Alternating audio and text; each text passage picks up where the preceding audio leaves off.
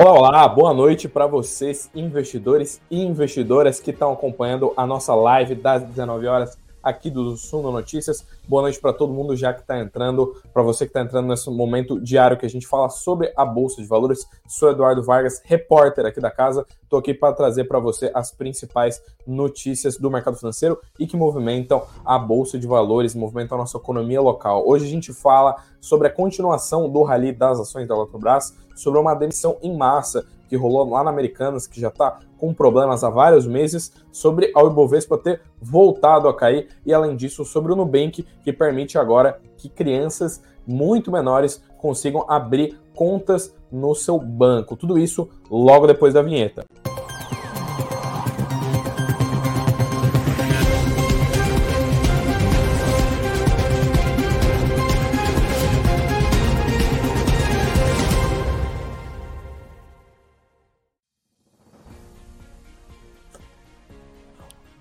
Olá, olá, boa noite aí, boa noite para todo mundo. Vi que o pessoal, antes de eu abrir a live, assim como eu gosto, já tem gente aqui esperando. Boa noite para Nancy, boa noite para o Márcio, boa noite para todo mundo aqui que está entrando no chat logo nos primeiros minutos de live. Boa noite para você que está nessa quinta-feira acompanhando a nossa live das 19 horas, nessa véspera de sexta-feira, né? Tô aqui levemente mais casual, né? Hoje eu sem minha tradicional camisa, hoje vim com moletom aqui da firma, mas a gente tem uh, mais assuntos para trocar ideia hoje, porque a gente teve um pregão de volta de queda do Ibovespa e a gente teve algumas movimentações em empresas relevantes do índice. Apesar disso, a gente não teve nada que abalou tanto o índice, né? A gente viu uma, uma queda que foi de menos de 1% e a gente viu que as principais quedas elas não estão uh, com empresas que são as mais relevantes do índice. Né? A gente vê, inclusive, nessa rolagem aqui embaixo, que a gente tem lojas Renner, a gente tem soma, tem empresas do setor de varejo, e as maiores quedas ficaram com as aéreas, né? Azul e Gol foram as empresas que ficaram na ponta negativa do Ibovespa no pregão dessa quinta-feira, né? E deixa eu colocar aqui na tela para vocês darem uma olhada. A gente vê que a gente ficou em linha com os mercados internacionais, né? Basicamente, lá fora fechou muita coisa no vermelho e aqui não foi diferente. A gente vê mais um pregão em queda aí do Ibovespa e a gente vê que o, o Ibovespa caiu 0,94, como, como eu falei para vocês, né? Menos de 1% de queda no pregão dessa quinta-feira, né? E a gente vê o índice caindo ali aos 117 mil pontos. O índice chegou a operar nos 116 mil, uh, chegou a bater 118 mil, variou bastante, mas fechou no patamar de 117 mil, fechando aí em queda de 0,94% pontos, né? E a gente vê que a boa parte disso foi de uma correção técnica, né? A gente vê que vários investidores uh, realizaram alguns lucros, já que nos últimos dias de alta a gente viu o índice recuperando bastante do que ele, ele perdeu naquela janela gigantesca de quedas, né? Aquela janela de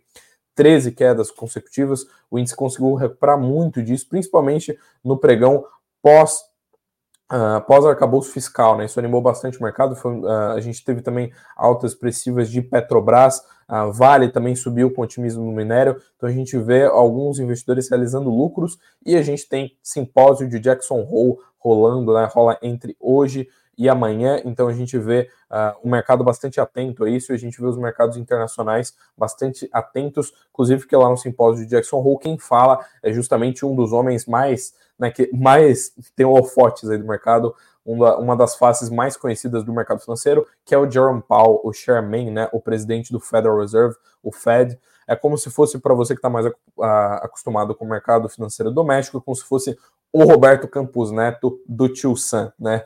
O, o cara que comanda a política monetária dos Estados Unidos, e eles lá estão num ciclo de alta de juros, então o mercado olha com muito carinho, com muita atenção para todas as declarações do Powell, por conta de ele ter toda essa relevância né, em como é que vão ficar os juros, logo é, a gente tem uma, uma preocupação muito grande como é que isso vai ficar. Quando a gente vê aqui o mapa dos ativos, a gente vê que foi, como eu disse, a gente não teve uma queda drástica das empresas que estão na ponta negativa, que tem uh, maior relevância no índice, né? Então, Vale Petrobras caíram ali cerca de 1%, Petrobras caiu 0,87%, enquanto a Vale caiu 1,3%.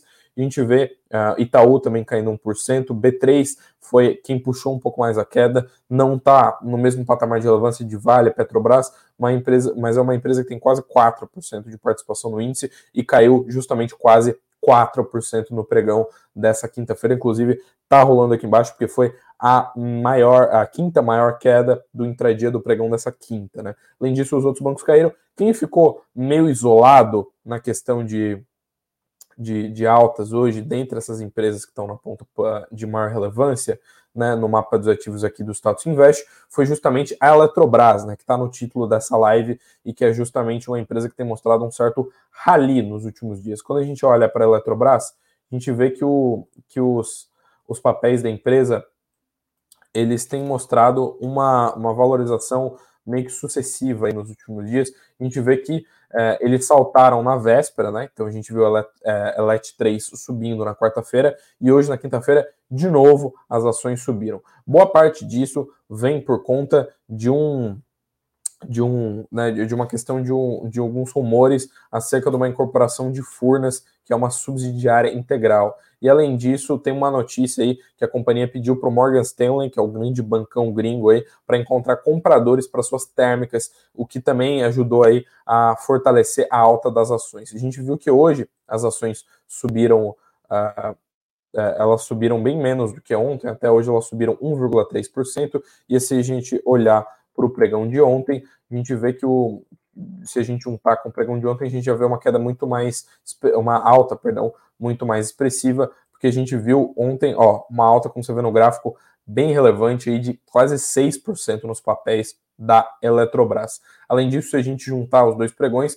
são 8% de alta nos papéis da Eletrobras. Então, os últimos rumores, eles têm despertado bastante otimismo com, do mercado financeiro ah, com as ações da Eletrobras. Né? A gente vê o pessoal bastante atento. Lembrando que existia um certo receio, né? Uh, por ser uma empresa que recém foi privatizada, como a gente teve troca de governo, a gente vê alguns ruídos políticos, inclusive rolou relatório, se não me engano foi o pessoal do BBA ou os analistas do BTG Pactual que falaram um pouco sobre essa tempestade política, né, já que a gente teve PGR, AGU, vários órgãos públicos, né, vários órgãos vinculados ao governo federal questionando a privatização da Eletrobras, falando sobre como é que questionando todo o processo que foi dado cabo e que, enfim, fez a empresa se tornar privada como ela é hoje, né? E a gente vê que agora uh, alguns desses ruídos têm se dissipado e, além disso, a gente tem uma, uma questão de, de ver uh, como que a empresa tem lidado com seus rumores recentes, como a empresa tem uh, sinalizado alocar capital, né? E a, essa questão da incorporação de Furnas, que é uma subsidiária integral da empresa, é justamente um dos pontos que mais tem uh, chamado a atenção dos analistas. Né? A gente vê o comentário do economista e analista CNPI, Fábio Lousada, que aliás é bem conhecido aí nas redes sociais, fundador lá da Elmi Banco, Fábio falou o seguinte aqui, né, abre aspas, a notícia animou bastante os investidores e tem feito a ação subir desde ontem. Com isso, a empresa pretende simplificar a estrutura societária e de governança. Recentemente, a companhia também comentou sobre estar estudando a incorporação da Eletropar. Então, basicamente, esses movimentos na alocação de capital da Eletrobras têm sido pontos relevantes aí para os integrantes do mercado financeiro olharem com mais carinho para as ações da Eletrobras, como a gente vê já na notícia de ontem, né, que estava mais quentinha, sete da manhã de ontem você já tinha essa, essa notícia aqui no Sul Notícias. Então, antes dos papéis dispararem lá no Ibovespa, se você tivesse ligado no Sul Notícias, você já sabia que ela estava estudando essa questão de essa possibilidade de integrar as operações da companhia e junto com as, as, a sua subsidiária integral, que é a Furnas, né? E a gente vê que eles é, eles possuem atualmente cinco subsidiárias, né? A Eletrobras possui a Chesf, que inclusive é onde né, a Companhia Hidroelétrica de São Francisco, que é justamente onde teve a falha que gerou todo aquele apagão que atingiu praticamente o Brasil todo, né? A gente também tem a CGT Eletrosul, a Furnas, a, a Eletronorte e a Eletropar. Então, no caso da Furnas, que é essa terceira que eu comentei, justamente essas, é, essa que eles estão estudando integrar, né? A gente vê que é uma subsidiária que uh, pode ser integrada pela, pela Eletrobras, e justamente isso tem uh, animado bastante os investidores, tem feito com que a Eletrobras, a Eletrobras some um rally de 8% no acumulado dos últimos dois pregões. Quarta e quinta-feira a gente vê uma alta bem expressiva, então a gente vê uh, os papéis da Eletrobras tendo, tendo bastante destaque no Bovespa, enquanto os outros papéis tendem a ficar com oscilações um pouco menores. A gente vê aqui antes de, de, seguir o noticiário, né? Porque além de a gente ter terminado temporada de balanços por aqui, apesar disso, tem alguns balanços que rolaram lá fora que aqueceram bastante o mercado, que deixaram, uh, que chamaram bastante atenção. Mas boa noite aqui para o Gilberto, boa noite para o uh, Silvio, boa noite para todo mundo que está entrando na live, que entrou logo nesses primeiros minutos, boa noite para Rosa, boa noite para todo mundo que está entrando na nossa live das 19, 19 horas. Sempre um, um prazer aí ter a presença de vocês. E como eu falei, tiveram alguns balanços que animaram bastante o, o mercado lá, lá fora. Né? A gente viu o fim da nossa temporada do segundo TRI uh, aqui no Brasil, mas tem alguns balanços que ainda uh, chamam bastante atenção. Pelo que no Brasil a gente tem poucas empresas tech, né, que a gente fala, empresas tecnológicas, né? Então na bolsa a gente tem TOTOS, a gente tem Uh, algumas empresas que lidam com esse setor de tecnologia, mas de um modo geral a gente não tem tanta relevância no índice. Quando a gente olha lá para fora, é justamente o contrário. Enquanto a gente está muito focado em bancos e commodities, lá fora a gente tem uma grande concentração em empresas de tecnologia. A Apple, inclusive, tem um valor de mercado ali na casa dos trilhões, e além disso, várias empresas uh, de tecnologia, justamente desse setor, têm subido muito nos últimos meses, inclusive desde o início de 2023, já então há um bom tempo, mais de uma janela de seis meses, por conta do boom da inteligência artificial. Né? A gente está cada vez mais falando sobre chat GPT, falando sobre inteligência artificial e vários temas correlatos, e várias empresas têm subido nessa toada. Uma dessas empresas é ó, a NVIDIA. Ela subiu um pouquinho uh, nessa, nessa quinta-feira, né? a gente viu 0,1% de alta, ação praticamente ficou estável, porque o balanço que eles publicaram meio que confirmou o que o mercado já esperava. Só que quando a gente olha o year to date, olha só esse gráfico, pessoal. 230% de alta nas ações no acumulado desde o início do ano. Só nos últimos seis meses os papéis dobraram. Então, se você colocou lá 10 mil dólares em Nvidia, agora você tem 20 mil dólares na conta, por conta de, o, de os papéis terem tido um rally muito grande. Inclusive, a gente vê que no finalzinho de maio é quando rolou boa parte dessa escalada nas ações. Isso, em partes, tem a ver com o resultado que eles reportaram anteriormente. Quando a gente vê os resultados mais recentes que foram divulgados nessa semana, a gente já vê a imprensa uh, internacional, então que a gente vê aqui essa, essa matéria do Wall Street Journal, falando que a Nvidia, inclusive, uh, é, uma, é uma pergunta né, no título da matéria, mas comparando a Nvidia, seria a Nvidia a nova Tesla, né? É basicamente eles uh, destacando que a Nvidia teve, teve um rally muito muito relevante. Quando a gente olha para os gráficos das ações da Tesla, é basicamente a mesma coisa, um rally muito grande no, nos papéis. E a gente vê que, o, que no caso do, do, dos números da Nvidia, eles são bem animadores, né? A gente vê que o lucro que eles somaram nesse último trimestre, né, no segundo TRI de 2023, ele foi de 6,2 bilhões de dólares. Além disso, quando a gente olha para a receita, eles dobraram a sua receita e agora a receita da Nvidia foi de 13,5 bilhões de dólares. E eles ainda esperam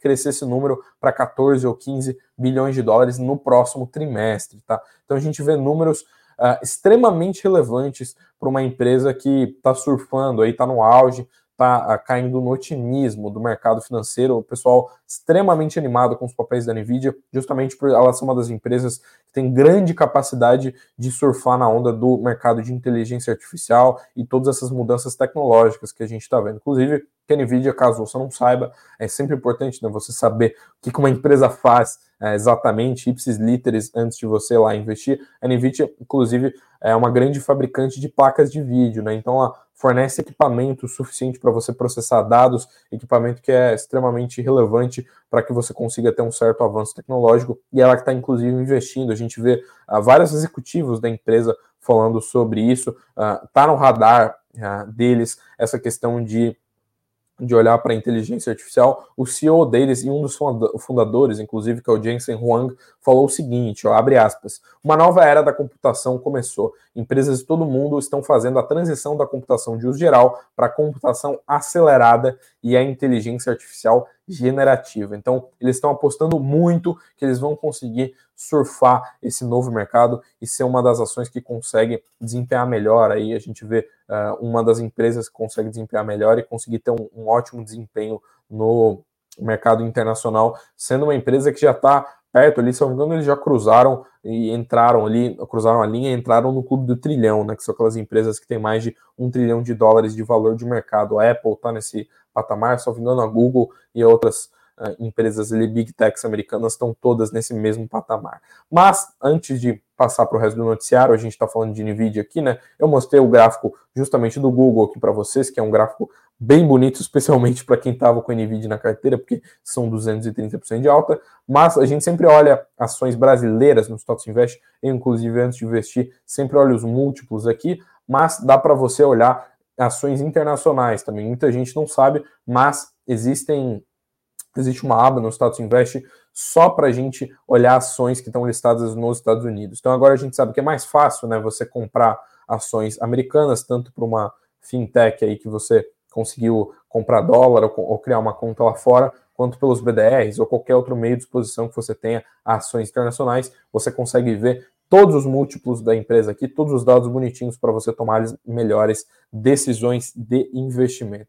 Lembrando que, inclusive, Uh, uh, esse volume de empresas que estão aqui no Status Invest pode aumentar em breve. A gente tem metas bem ambiciosas de longo prazo aqui para o Status Invest. E boa noite aqui para o Edson. Boa noite para todo mundo que está entrando aqui nos últimos minutos. Boa noite para todo mundo que está comparecendo na live das 19 horas. Edson aqui falando que está atrasado, mas não ausente. Sim que a gente gosta, né? Atraso a gente perdoa, mas é ótimo ter a presença de todos vocês aqui na live das 19 horas.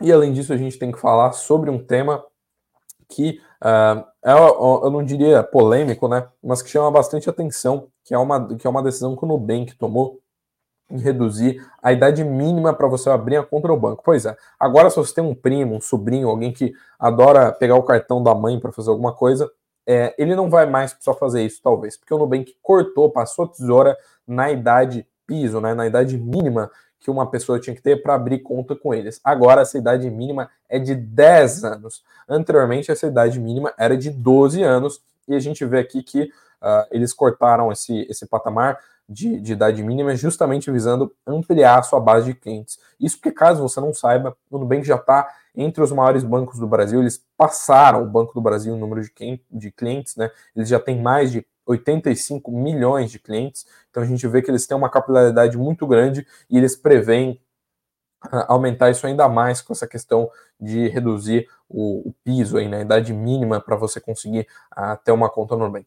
Obviamente que essa conta ela vai estar tá atrelada à conta de um responsável legal. Então, o seu primo ali que quer gastar dinheiro com jogo online, ele não vai conseguir abrir uma conta e pedir uma série de coisas na internet, fazer um monte de compras. Uh, você precisa que um responsável legal, que seja correntista do Nubank, uh, consiga ir lá e, e abrir essa conta e, e, fazer todo essa, esse trâmite para então essa pessoa que tem 10, 11, 12 anos ou um pouco mais tenha também a sua seja também correntista do banco.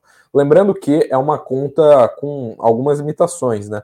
Obviamente, essa pessoa né, de 10, 11, 12 anos, ela não vai conseguir, por exemplo, solicitar um empréstimo, ela não vai, por exemplo, conseguir ir lá e fazer um, solicitar um cartão de crédito, utilizar um cartão de crédito em seu nome, e também o responsável legal vai conseguir uh, dar uma olhada em como é que estão ali os, os, o saldo da conta, eles acompanham em tempo real os dados financeiros daquela conta. No caso do, das limitações, basicamente, a priori, a gente vai ter PIX, cartão de débito e essas funções mais elementares que você teria quando você abre o, um cartão, abre conta num banco sem score, basicamente, mas com umas limitações ainda mais, né? Porque você tem esse acompanhamento em tempo real. E o pessoal está bem otimista com isso, os executivos destacaram que estão felizes com isso, porque eles enxergam que há uma possibilidade de fazer de trazer educação financeira desde cedo, né? Inclusive, os correntistas que têm 10 anos ou, ou mais, eles vão poder abrir aquelas caixinhas, né? Com funcionalidade no Nubank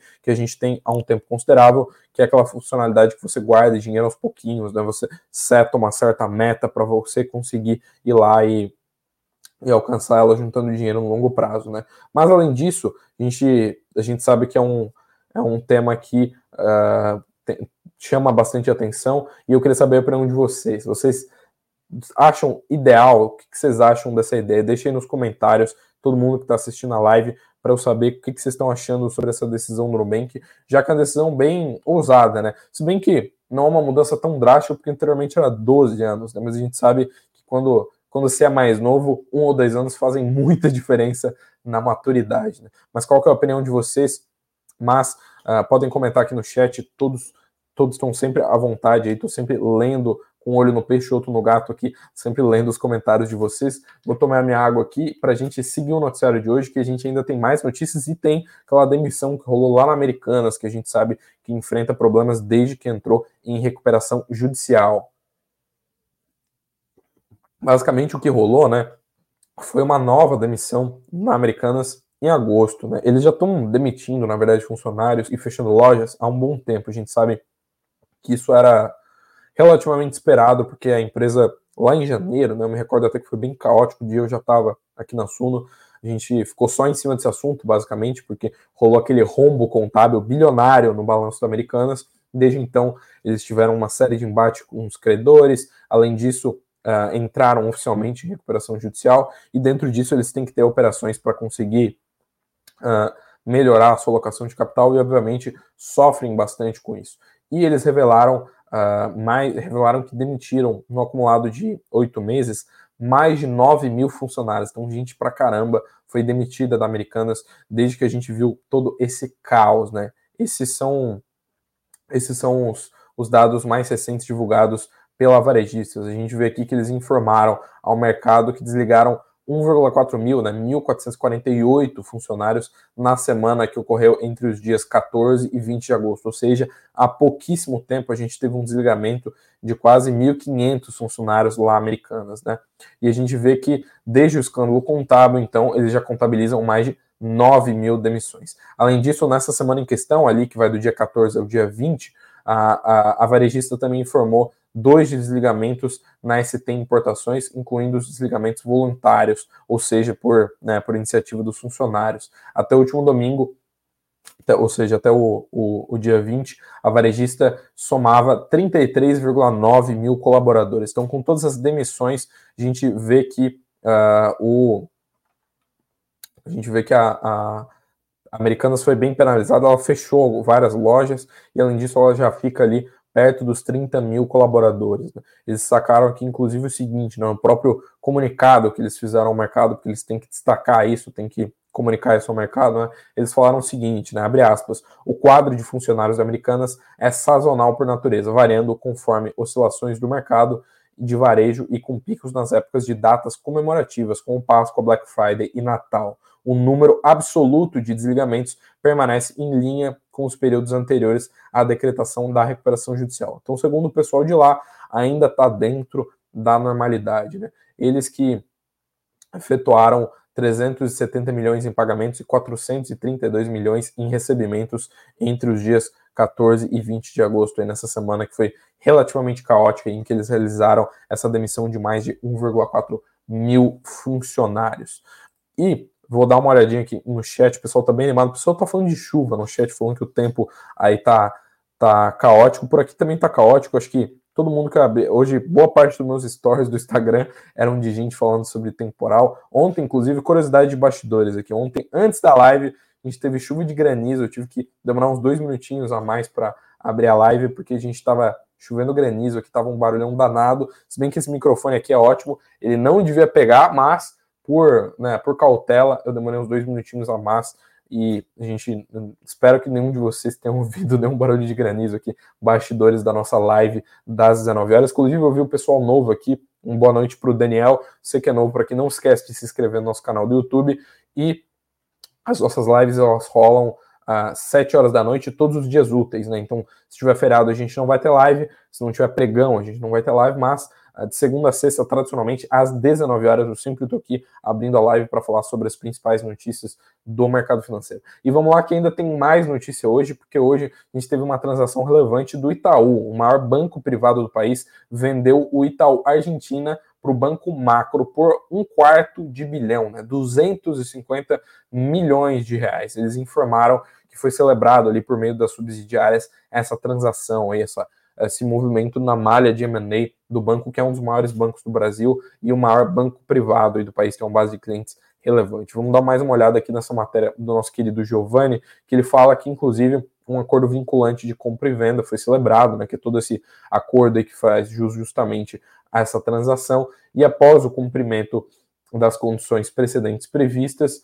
e toda a questão burocrática que tem na Argentina, uh, eles vão receber esses 250 milhões uh, ajustado pelo resultado líquido do Banco Itaú Argentina aí, auferido entre 1 de abril de 2023 e a data do fechamento. Eles, inclusive, destacaram né, no próprio comunicado aqui o seguinte: né, o pessoal do Itaú falou o seguinte: estima-se que o impacto não recorrente dessa transação no resultado do Itaú seja negativo em aproximadamente 1,2 bilhão, que será reconhecido quando a transação for concluída.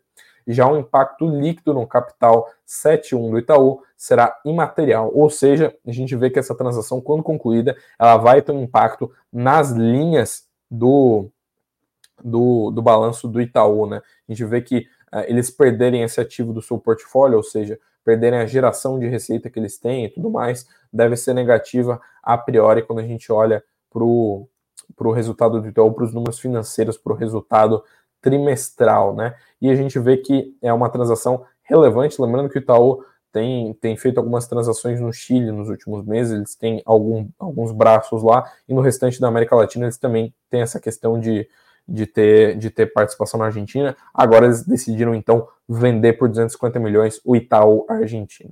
Lembrando que no último trimestre, no último resultado, eles surpreenderam e lucraram 8,7 bilhões, como também está aqui na matéria. A gente foi que foi um dos bancos, um dos bancos que somava mais otimismo por parte dos analistas de mercado, uh, ficou, ficou cerca de 100 milhões acima do que o consenso definitivo esperava para o banco. Muito obrigado aí para todo mundo que está acompanhando a live, boa noite aí para todo mundo. E tem que falar um pouco mais, é claro, sobre como os mercados fecharam lá fora. Lá no começo da live eu falei sobre o Bovespa, falei que a gente voltou a cair por aqui, apesar de alta da Eletrobras, apesar de otimismo com a Nvidia, mas lá fora as coisas ficaram um pouco caóticas nessa quinta-feira. A Europa ficou mista, é, porém o índice geral de lá, o Eurostox, caiu 0,41%, mostrando que os índices mais relevantes de maior peso, eles ainda uh, caíram e o, a balança ainda ficou negativa. Nos Estados Unidos, a gente também viu praticamente tudo no vermelho. A gente viu Wall Street com queda de 1% no Dow Jones, 1,3% de queda no S&P e 1,8% de queda na Nasdaq. No caso das commodities, a gente vê o petróleo Brent mais estável, 0,05% de queda, então pouquinha queda no petróleo nessa quinta-feira, ficando estável ali 83 dólares e 17 centavos. Já o minério de ferro lá em Dalian caiu depois de vários dias de alta, né? A gente viu um otimismo na terça, o minério chegou a subir 4%, animou bastante o mercado, mas nessa quinta ele caiu 0,86% a 111 dólares e 48 centavos. E além disso, como eu falei para vocês, a gente está com indicadores internacionais relevantes nessa semana. A gente tem simpósio de Jackson Hole rolando, então o mercado está todo de olho nas falas do, do Jerome Powell, né, que é o chairman lá do Fed, e hoje a gente teve pedidos iniciais para o seguro-desemprego nos Estados Unidos melhores do que esperado. Eles ficaram abaixo, mas esse é um indicador que, obviamente, se ele está abaixo, ele está melhor do que as projeções. A gente teve, me engano, 270 mil pedidos iniciais para o seguro-desemprego, enquanto o mercado projetava entre 280 e 284 mil pedidos por seguro-desemprego. Mas, olhando para a agenda de amanhã, a gente tem PIB da Alemanha, 3 da manhã, cedinho, por causa do, fu do fuso horário, né? E a gente tem um indicador bem relevante aqui para o mercado doméstico, para você que acompanha mais o mercado financeiro aqui do Brasil, né? O IPCA 15, né? Que é como se fosse a prévia do IPCA, sai às 9 horas da manhã. Então a gente já tem mais um indicativo sobre como é que está a inflação no Brasil. Lembrando que isso é muito relevante, já que a gente está num ciclo de corte de juros, o Copom está caindo juros e o pessoal está olhando bastante para esse indicador. A gente já deve ter isso refletido no próximo e no outro boletim Focus, quando a gente olha para as projeções do consenso aí do mercado financeiro. Além disso, o simpósio de Jackson Hole, ele começa a rolar lá nas 9 horas da manhã, mas o nosso querido Jerome Powell, ele fala um pouco mais tarde, às 11 horas da manhã. Se você quiser ficar de olho em tudo isso, não esquece de acompanhar o site do Sul Notícias. Eu trouxe aqui para vocês que logo de mais cedo a gente já deu as notícias sobre a Eletrobras que motivaram essa alta aí muito grande, tanto na quarta quanto na quinta-feira, nessa quinta-feira, nesse pregão de quinta, e a gente sempre procura trazer com o máximo de agilidade as principais novidades do mercado financeiro. Então, sempre que possível, corre lá no site para você ficar bem atualizado. A gente tem agenda de dividendos, a gente cobre os balanços das empresas, tem notícia para caramba que todo o nosso time traz para você ter boa informação acerca do mercado financeiro. E lembrando que se você, por algum motivo, não consegue acompanhar a live das 19 horas, se você está ocupado nesse horário das 7 da noite, você pode sim acompanhar em outros horários, pode vir aqui no YouTube e assistir ela depois de que ela rolou, mas se você está ocupado na hora, se você gosta de ouvir aquele podcast correndo de manhã, fazendo qualquer tarefa doméstica, você pode também encontrar a gente no Spotify. Logo que eu fecho aqui a live, a primeira coisa que eu faço ainda nos, nos últimos nas últimas horas e nos últimos minutos do meu expediente é justamente subir esse episódio aqui no Spotify. Então, logo depois que eu fecho, você já vê esse episódio aqui por lá, nessa plataforma de áudio aí, para você conseguir ouvir tudo que a gente comenta aqui do noticiário econômico. E por hoje, por essa quinta-feira com 30 minutos de live, eu tenho que me despedir de vocês. Vejo vocês no sextou, na sexta-feira, para falar mais sobre mercado financeiro e bolsa de valores. Muito obrigado, muitíssimo obrigado para todo mundo que acompanhou a live até agora. É um, sempre um prazer